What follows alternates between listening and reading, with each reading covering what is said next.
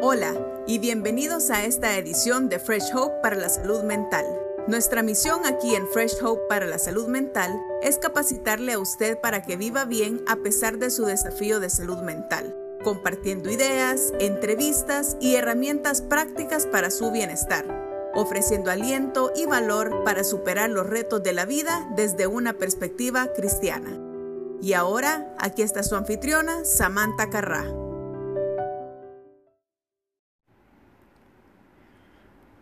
Hola a todos, bienvenidos a esta edición de Fresh Hope para la Salud Mental. En esta ocasión vamos a hablar acerca de la importancia eh, del rol de la medicación en la recuperación. Eh, por un lado, pienso que es un tema muy delicado, la línea es muy fina, hay personas eh, demasiado prontas para tomar medicamento antes de primeramente haber realizado un proceso de evaluación, un proceso que hubiera descartado otras posibles causas de los síntomas, causas eh, de otro tipo de problema de salud o causas espirituales o emocionales.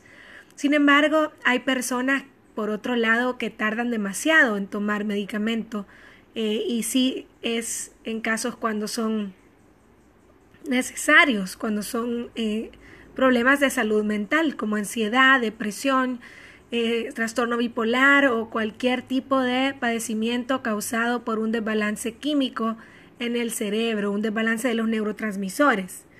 Así que el enfoque de esta, eh, de esta edición, de este podcast, eh, tiene que ver con aquellas personas bien intencionadas, tal vez, pero que fallan en eh, tomar el medicamento cuando se debe. Eh, y quiero platicarles acerca de una vez que una chica vino a nuestro grupo en San Salvador, eh, le vamos a llamar Alice. alguien la había invitado al grupo, alguien de su iglesia la había invitado a asistir al grupo porque se había dado cuenta que Alice estaba luchando con depresión. Casualmente el tema esa noche era el rol de la medicación en la recuperación y Alice se sentó poniendo atención eh, y escuchando mientras todos los demás miembros hablaban acerca de sus luchas y sus victorias durante la semana.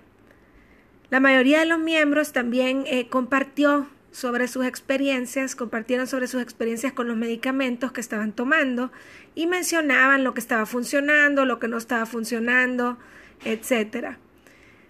Alice se quedó observando porque sabía, conocía a todas estas personas que estaban compartiendo y sabía que eran personas muy llenas de fe, personas que creían en Jesús. Ella ya las había conocido en reuniones de la iglesia y sin embargo estaban ahí hablando acerca de los medicamentos que tenían que usar para su diagnóstico de salud mental.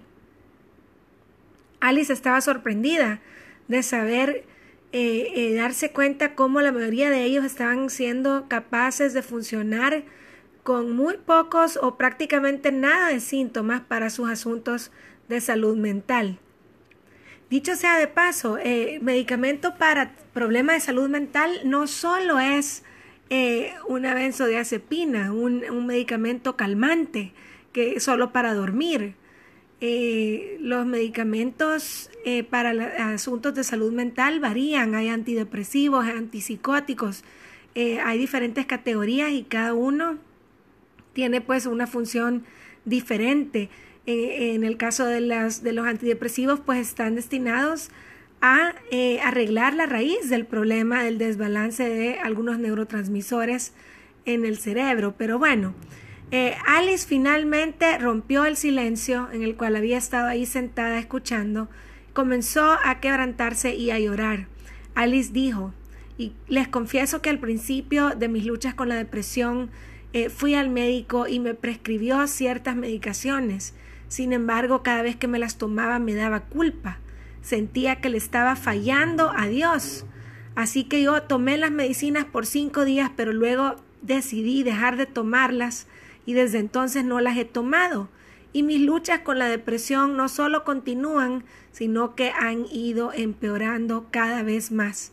Ahora entiendo, dijo Alice, que nunca debí haber dejado de tomar los medicamentos para empezar. El grupo con mucho amor y con mucha paciencia procedió a reafirmar a Alice que tomar medicamentos para un trastorno del ánimo no es pecado y que Dios no estaba enojado con ella, que así como el corazón puede enfermarse, como el páncreas, como el hígado, eh, el cerebro también puede enfermarse y puede necesitar medicina. El grupo le explicó que la, necesidad de medicina no era una señal de debilidad de carácter o de fe. Le, le dijimos que a pesar de que Dios puede sanar a cualquiera sin necesidad de, medicamentos si quiere, la mayoría del tiempo decide eh, trabajar a través de los medicamentos y de los médicos y que no debería sentirse culpable por tomarlos. Y aquí, mis estimados eh, personas que nos escuchan, les quiero leer un extracto escrito por Stephen Altrush en su blog The Blazing Center. Eh, él escribe, ¿Por qué tenemos migrañas y problemas del corazón y problemas de los riñones y glaucoma? Experimentamos estas cosas porque habitamos en cuerpos que han estado marcados, han sido marcados por el pecado. Y si yo creo que el pecado ha afectado cada parte de mi cuerpo, incluyendo mi cerebro, entonces no debería sorprenderme cuando mi cerebro no funciona correctamente. No me sorprende cuando me da una gripe, entonces, ¿por qué debe sorprenderme cuando experimento eh, una enfermedad mental? Decir que la depresión, la ansiedad, el déficit de atención, el trastorno bipolar y, toda otra enfermedad mental son puramente eh, causados puramente por factores espirituales es ignorar el hecho de que somos tanto cuerpo como alma. La enfermedad mental no es algo inventado por los psiquiatras seculares, en lugar de eso, es parte de vivir en un mundo caído, pecaminoso. Así dice el extracto de Stephen. Así que tomamos nuestras medicinas como se nos prescriben. Sin embargo, nuestra esperanza no está en la medicina, nuestra esperanza está en el Señor. Poco a poco Alice dejó de llorar, dejó el grupo esa noche, se fue sintiéndose con esperanza, liberada, Ahora estaba ya dispuesta a aceptar la ayuda y a tomar el medicamento, el tratamiento que necesitaba. Para cerrar, quiero citar el Salmo 103.3, eh, que dice, Él es quien perdona mis iniquidades, el que sana mis dolencias, el que rescata del hoyo mi vida, el que me corona de favores y misericordia. Gracias a todos por escuchar. Si ha sido de beneficio, le invitamos a que comparta este podcast. Estamos en diferentes plataformas y también en YouTube. Eh, hasta pronto, Dios les bendiga.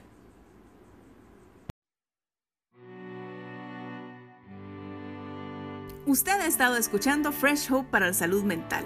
Si tienen una oportunidad, comente, comparta y suscríbase al podcast Fresh Hope para la salud mental en iTunes o en el servicio que usted utiliza. Le recomendamos que comparta nuestro podcast en las redes sociales con sus amigos y familiares.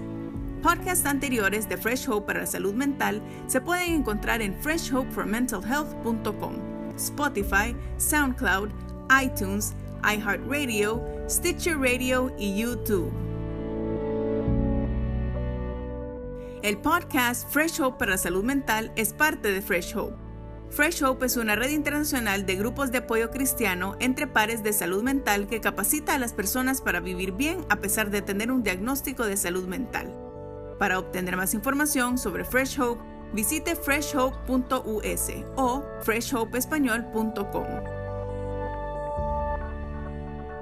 Fresh Hope es una de las redes líderes de grupos de apoyo de pares basados en la fe a nivel internacional.